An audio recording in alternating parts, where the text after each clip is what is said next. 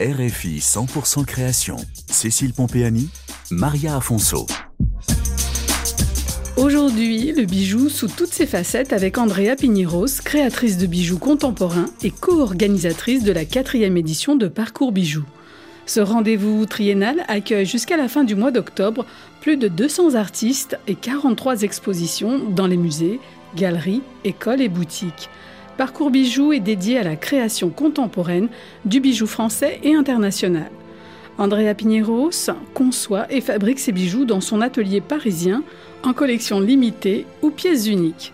Technicité, réflexion, geste, intention, vision et concrétisation d'un bijou au-delà de l'objet décoratif, tel est le fil rouge d'Andrea Piñeros pour son métier d'artisan d'art. Nous l'avons rencontré à la galerie Sophie, etc., une galerie parisienne qui participent à Parcours Bijoux. Dans le métier de la création, c'est tout simplement euh, le fait d'innover, on veut toujours avoir du nouveau. On s'ennuie si on fait toujours les mêmes choses. Je ne peux pas faire les mêmes choses. Je ne peux pas travailler de la série.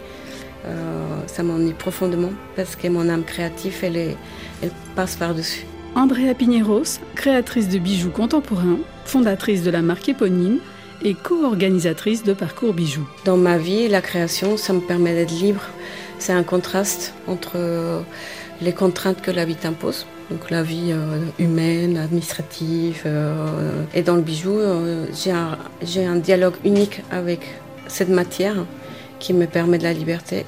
Et il ne me demande rien, le bijou. J'ai un dialogue avec lui unique. C'est un rapport personnel. Si à un moment donné, il y a une période très longue où je ne crée pas, ça me manque. Andrea Piñeros est née à Bogota, en Colombie, dans une famille d'artisans à la fibre artistique. Elle fait des études en design d'objets et comme elle aime porter des bijoux, à la fin de ses études, elle suit un apprentissage afin d'en réaliser techniquement. Andrea Piñeros arrive en France pour une année sabbatique, puis passe son CAP en bijouterie et elle se spécialise en suivant une formation de bijoux contemporains. Elle aime cette continuité du concept jusqu'à la fabrication Andrea Piñeros conçoit des bijoux pour s'exprimer et toucher émotionnellement les autres par sa vision esthétique. Ses idées sont basées sur l'humain et la vie quotidienne. Mon processus de création part d'une idée d'abord. Je vais être très euh, lié à l'humain, à ce qui se passe, à ce que je ressens en tant qu'humain, mais euh, dans les choses que je pense qu'on partage en tant qu'humain. Par exemple, une exposition que j'ai organisée, euh, auquel j'ai participé aussi, c'était sur le ailleurs et pourquoi on a choisi de s'expatrier en étant un choix de pourquoi aller chercher ailleurs et qu'est-ce qu'on trouve dans cet ailleurs. Et donc je développe des pièces sur cette thématique. Donc des fois un peu on dit mais comment on va parler à travers des pièces euh, sur une thématique comme ça? Mais j'arrive à trouver des symboles. Je m'appuie sur des symboles euh, formels qu'on a dans notre inconscient euh, collectif pour exprimer des choses comme ça au niveau de la couleur, au niveau des formes, au niveau des textures. Et quand j'explique une pièce, on peut comprendre comment ça se passe.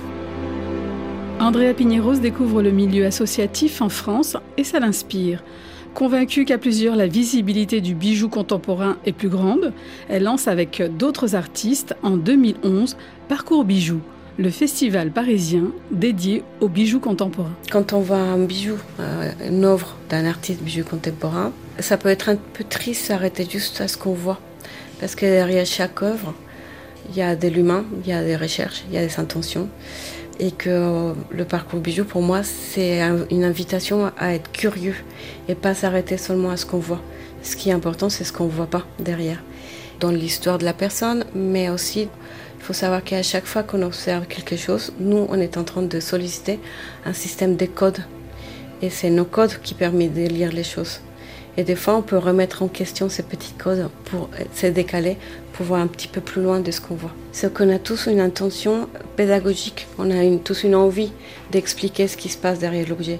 Donc que ce soit euh, l'artiste parce qu'il est présent ou que ce soit le galériste, ces intentions sont très fortes au niveau de la communication.